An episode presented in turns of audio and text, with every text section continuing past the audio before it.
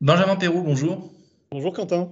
Alors la première fois qu'on vous a, plutôt non, la dernière fois, tiens, la dernière fois qu'on vous a offert des fleurs, c'était à quelle occasion? La première fois, peut-être que ça, là, ça remonte un peu, un peu trop longtemps pour vous en rappeliez. Alors la, la dernière fois qu'on m'a offert des fleurs, je pense que ce sont mes enfants qui me les ont, euh, qui me les ont offertes et elles venaient du jardin. Euh, mais, euh, mais je vous avoue que j'ai eu rarement un cadeau, un cadeau de- d'un adulte m'offrant des, m'offrant des fleurs. Euh, la culture fait qu'on offre beaucoup plus souvent des fleurs aux dames qu'aux hommes. Euh, et c'est dommage parce que c'est extrêmement agréable, y compris pour, pour nous les hommes.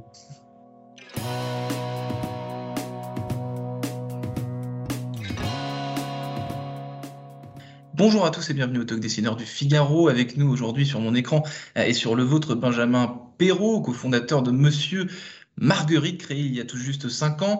Alors Monsieur Marguerite, c'est un fleuriste en ligne qui vous propose toute l'année des bouquets et des fleurs de saison, que vous soyez une femme, que vous soyez un homme. Et d'ailleurs, vous avez entendu, hein, les hommes aussi ont le droit d'avoir des, bouquets de fleurs. Ça fait plaisir à tout le monde. Alors, petite curiosité, euh, Benjamin Perrault, pourquoi Monsieur et pas Madame? Qu'est-ce qui vous a... Qu'est-ce qui s'est, qu'est-ce qui s'est passé euh, exactement? Pourquoi, euh, pourquoi monsieur et pas madame?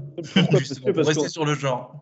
Parce que nous, nous sommes, nous sommes deux cofondateurs euh, hommes avec Ludovic, du coup, mon associé. Et puis, euh, et puis justement, le jeu du monsieur et du Marguerite euh, sonnait très bien et, et fait qu'on se rappelle de ce nom euh, et qui marque. Et du coup, quand on crée une, une marque en termes de branding, c'est toujours bien d'avoir un nom qui se retient, euh, qui se retient et qui parle aux gens. Monsieur Marguerite, effectivement, ça sonne bien. Moi, ça me fait penser au, au livre pour enfants, Monsieur et, et, ma- et Madame. Ju- Justement, j'imagine que dans l'imaginaire, c'est un peu, il y a un peu de ça. Euh, vous avez travaillé, vous, Benjamin Perrault, pendant quatre ans chez, chez EY, où vous faisiez de l'audit financier. Enfin, pas, pas que ça, mais en- entre autres. Qu'est-ce qui a précipité cette euh, reconversion et pour ce métier, disons, un peu plus passion, quoi. Faire de l'audit financier, c'est moins, a priori, moins passionnant que de monter, euh, monter sa boîte de fleuriste en ligne? Ouais, alors je, je- je- fais partie de ces personnes qui pensent qu'on peut trouver de la, qu'on peut trouver de la passion dans, dans à peu près tout ce qu'on fait à partir du moment où on s'y intéresse.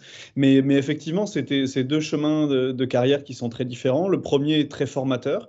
Et le deuxième est, effectivement une volonté forte euh, d'entreprendre, euh, de créer quelque chose euh, par soi-même, d'avoir des objets, d'avoir du management, d'interagir et et finalement d'avoir un impact euh, sur, sur ce qu'on fait et puis, et puis euh, impact sur la société, alors que le conseil, euh, bon, je, je, je, c'est très formateur, mais disons que remplir des slides ou, ou, ou donner des faire des recommandations sans, sans, trop savoir si elles vont être appliquées ou comment elles vont être appliquées, ça, ça, ça, ça avait moins de sens. Donc, euh, et on est arrivé dans ce, dans, ce, dans ce secteur absolument passionnant où l'humain est au cœur de tout.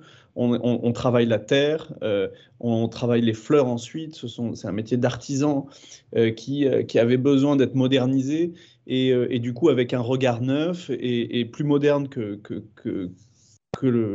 la moyenne. On a mille, mille belles choses à faire et c'est avec ça qu'on a construit Monsieur Marguerite moderniser, vous dites, vous œuvrez justement, j'ai lu sur, sur la transition écologique de ce business model de fleuriste. Qu'est-ce qui ne convenait pas, qu'est-ce qui ne convient toujours pas peut-être pour certains acteurs de ce, de cette, de ce pan de, de, de, l'économie?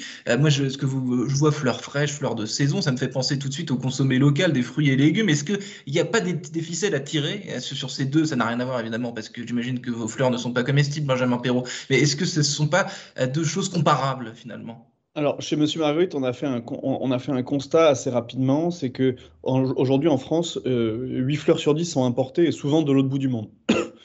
euh, pour, pour, un séjour de 8 jours dans un vase, euh, ça nous paraît complètement dément en termes en termes d'impact environnemental, alors même qu'on a des fleurs qui poussent à côté de chez nous.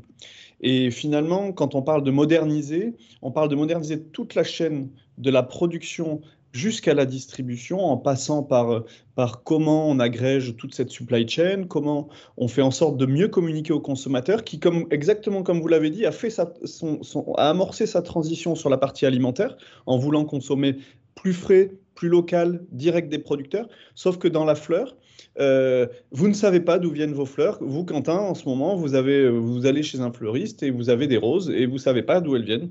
Et personne sera, très peu seront capables de vous le dire. Bah, nous, en fait, on a, pris le contre-pied et on est les seuls aujourd'hui à prendre ce contre-pied-là, de dire vos fleurs, il y en a qui poussent en France, vous n'aurez pas de roses en hiver, vous aurez plein d'autres belles fleurs.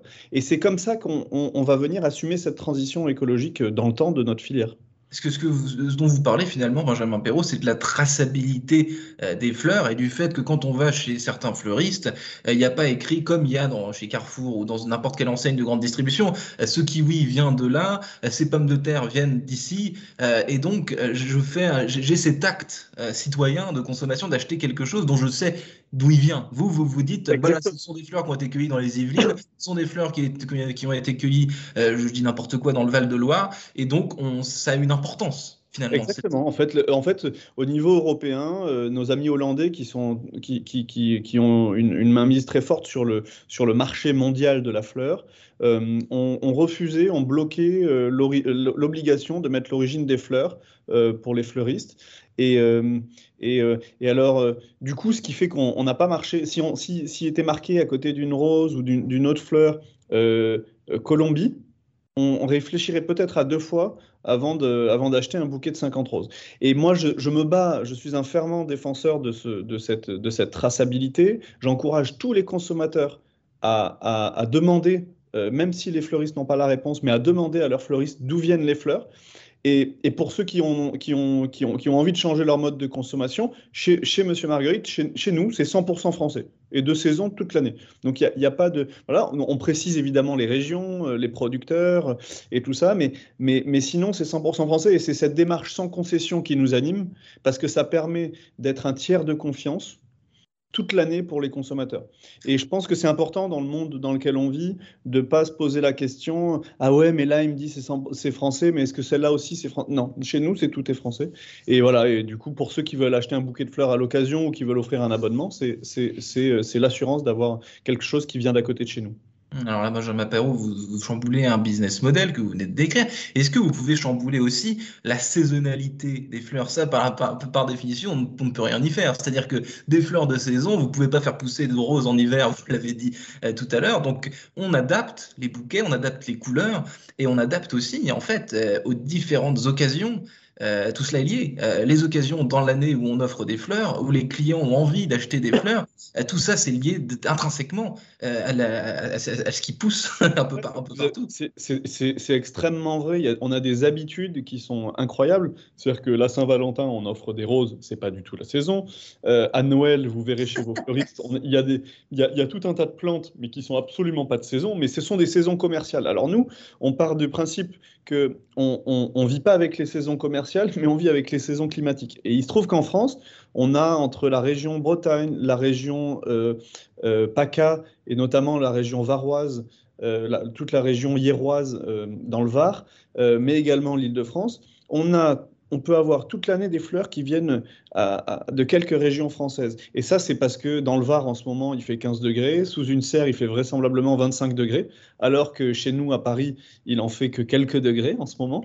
Mais, mais du, coup, euh, du coup, voilà. Et on profite de ça, on regarde les contraintes du terrain qu'est-ce qui pousse, comment les producteurs le font pousser, et nous, on le propose à nos clients. Notre engagement, c'est l'origine, mais c'est évidemment l'esthétisme, parce que c'est comme si euh, euh, je proposais un bouquet euh, qui n'est pas esthétique, mais de saison. Les mmh. gens, personne ne l'achèterait, et, mon entreprise et, et, sa trentaine de salariés n'auraient pas, pas beaucoup d'horizon. De, Benjamin Perrault, dernière question du coup. Quelle est la, euh, région, le terroir français le plus, euh, le plus plaisant pour vous dans une certaine mesure pour se, bah pour s'approvisionner en fleurs tout au long de l'année? En question de vous avez évoqué le sud de la France parce qu'il y fait bon.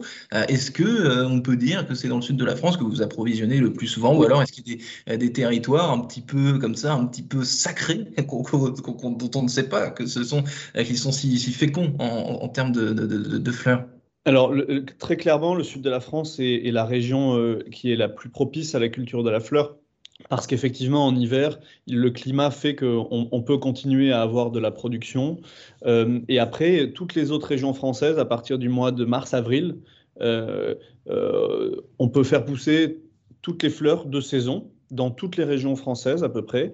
Après, il y a des terroirs qui sont plus propices euh, à, certaines variétés plutôt qu'à d'autres. Mais vraiment, le sud de la France, c'est notre région de prédilection et c'est pour ça qu'on a, on y a installé, nous, un, autre atelier de, production pour notamment euh, euh, pouvoir envoyer des bouquets à toute la moitié sud de la France en venant faire faire encore moins de kilomètres aux fleurs qu'à l'habitude. Donc, c'est vraiment une démarche globale. Mais le, le sud de la France, c'est c'est une super région. Benjamin Perrault, cofondateur euh, de Monsieur Marguerite, qui a démonté cette, euh, cette équation un petit peu étonnante, offrir des, des roses pour la Saint-Valentin, c'est absurde parce que c'est absolument pas la saison et pourtant c'est là qu'on en offre euh, le plus. Voilà, c'est pas évident effectivement dans les têtes de tout le monde. Merci infiniment Benjamin Perrault d'avoir répondu à mes questions pour le talk décideur du Figaro. Je vous souhaite une excellente fin de journée. Merci beaucoup Quentin.